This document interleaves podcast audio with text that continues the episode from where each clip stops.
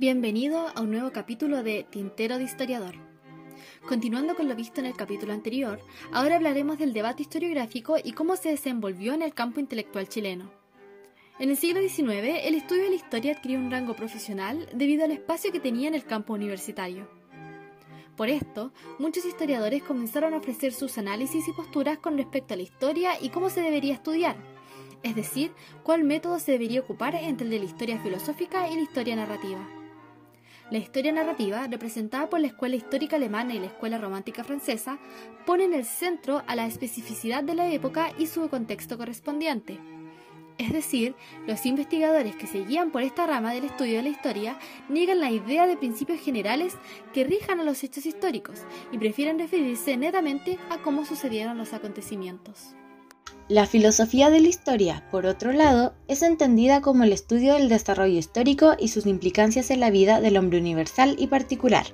En otras palabras, es el estudio de la historia como ciencia, no los hechos y acontecimientos, sino la reflexión sobre sus causas, consecuencias y las leyes o principios que los configuraron. En este sentido, la filosofía de la historia se articuló como una forma de dar sentido y analizar críticamente el pasado, con el propósito de tomar una postura frente a él y utilizarlo como una guía para el futuro. Este debate, que comenzó a originarse principalmente en Alemania y Francia desde la influencia y pensamientos de Herder, Hegel y Voltaire, se extendió a los demás países de Europa, para luego llegar a nuestro país y al resto de América Latina. Esto ocurrió gracias a la reproducción de modos de historia articulados en Europa, mediante la apropiación, un proceso creativo con el cual se convierten en propios los elementos que son ajenos a la cultura latinoamericana. El pensamiento de Lastarria, por ejemplo, se vio bastante involucrado con las ideas liberales de Europa, principalmente con Herder, de quien adoptó la visión de que el hombre no era un ser violento por naturaleza, sino que era social y podía desarrollarse con los otros sin la necesidad de un Estado, que intervenga para proteger a la mayoría. Así como también defendió que las instituciones tienen que ser expresión de las costumbres de cada pueblo particular. Con relación a las ideas que ofrece la filosofía de la historia, Lastarria, desde una postura liberal, intentó romper con los lazos coloniales y abandonar todas sus consecuencias. Articuló un pensamiento en el cual la historia debió servir para advertir a las nuevas generaciones que no cometieran los mismos errores que sus antecesores. Esto con la premisa de que la nación debía ser distinta política y socialmente a la del pasado.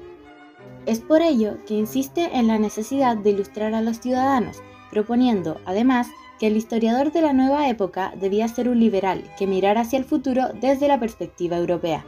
Recordemos que el sujeto central que movía la historia pasada era el colonialismo hispánico, por lo que el nuevo sujeto e historia debería negarla sin exclusiones para restituir la libertad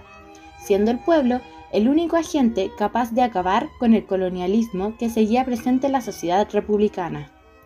El sujeto liberal es sumamente importante para la Starria, puesto que, desde su libertad, el hombre es capaz de cambiar y desarrollar el mundo, por lo que la sociedad constituida por él debe seguir el mismo objetivo liberal. Esto, según lo expresa en la siguiente cita de la página 142 de Elementos de Sociología. Su fin, el de la sociedad, no puede ser diferente del fin del hombre, porque la sociedad no es otra cosa que la expresión de la naturaleza del hombre en toda su extensión, y le representa completamente, sin necesidades de aniquilar sus facultades naturales. José Victorino Lastarria adopta dichas ideas y construye su liberalismo en función de las transformaciones y reformas que él considera necesarias en la sociedad de su tiempo. Para ello, junta la filosofía de la historia de corte ilustrado, establecer leyes generales y universales abstractas con la idea de las costumbres de cada pueblo, tomando el sentido de la historia ya establecido en Europa, con el objetivo de llevar la idea de progreso de la razón y libertad del individuo al contexto de la realidad chilena y expresarla en instituciones que guardan relación con las costumbres del pueblo. No os presento, pues, la narración de los hechos, sino que me apodero de ellos para trazar su influencia en la sociedad a la que pertenecen. Algunos de estos pensamientos y propuestas fueron expresadas durante la presentación de su trabajo, Las investigaciones sobre la influencia social de la conquista y del sistema colonial de los españoles en Chile, presentado en 1844. donde aplica el método filosófico a la historia para ofrecer una interpretación negativa hacia el actual español y la mentalidad colonial, indicando que la época colonial fue un tiempo oscuro en el cual la cultura no alcanzó ningún desarrollo significativo, pues el hombre era sometido y humillado, siendo reducido a alguien débil que carecía de libertad, por lo que resulta necesario abandonar ese pasado y aprender de él con el propósito de encaminarse a un futuro mejor, siendo el método filosófico la única forma de alcanzarlo. Continuando con esto, años después presenta un nuevo estudio, esta vez mejor trabajado, el cual tituló Bosquejo histórico de la Constitución del Gobierno de Chile durante el primer periodo de la Revolución de 1810 hasta 1814,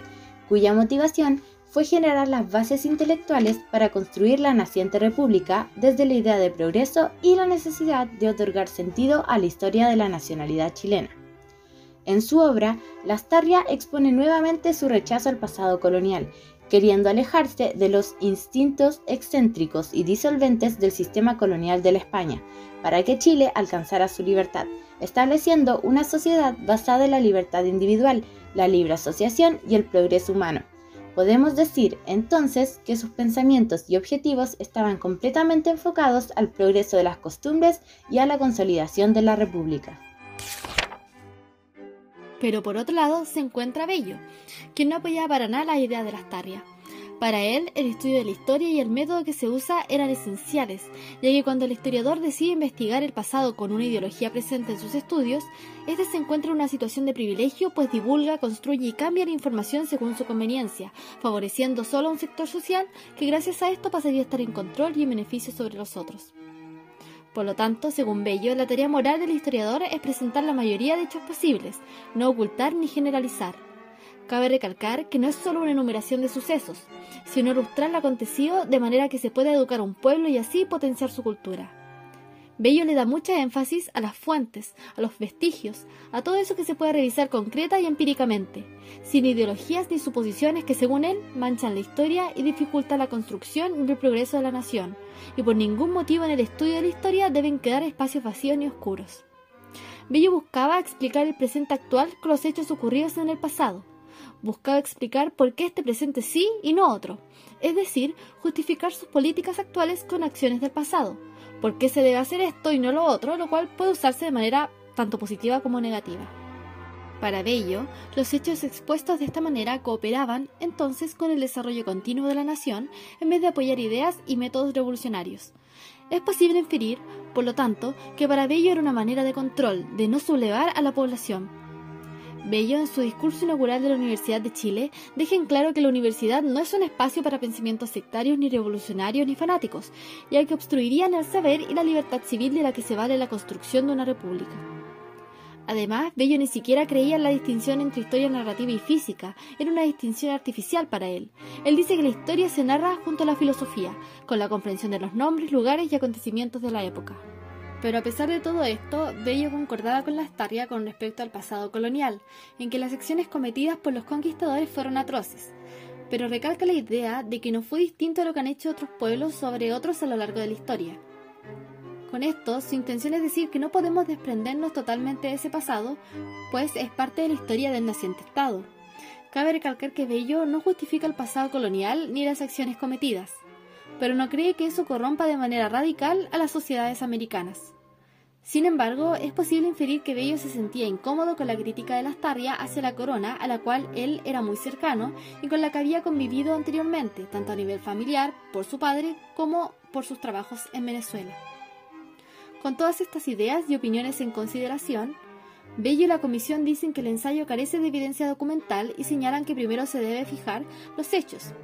y junto a esto plantea la pregunta, ¿cómo es que se pueden fijar los principios antes que revisar los hechos? Aparte, Bello responde al discurso de Lastarria a través de El Araucano en dos artículos fechados el 8 y 15 de noviembre de 1844, aunque el debate continuaría hasta el 7 de enero de 1848 cuando contesta al bosquejo de Lastarria y en especial al prólogo de Chacón, el cual cuestionaba su visión sobre la investigación histórica.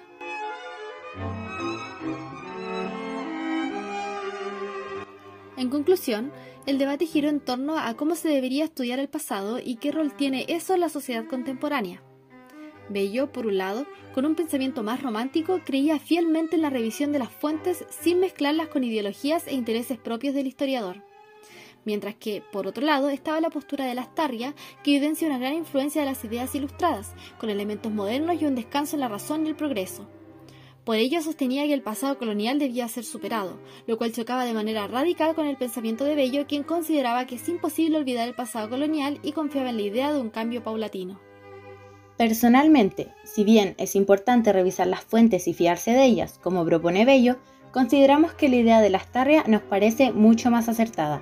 puesto que concuerda con las necesidades y motivaciones actuales del país, la búsqueda de la libertad y del progreso humano desde los miembros de la nación y las instituciones que la componen, cuya misión es expresar las costumbres e ideas de los ciudadanos, fomentando la asociatividad y la libre opinión como se presenta en las movilizaciones de hoy en día.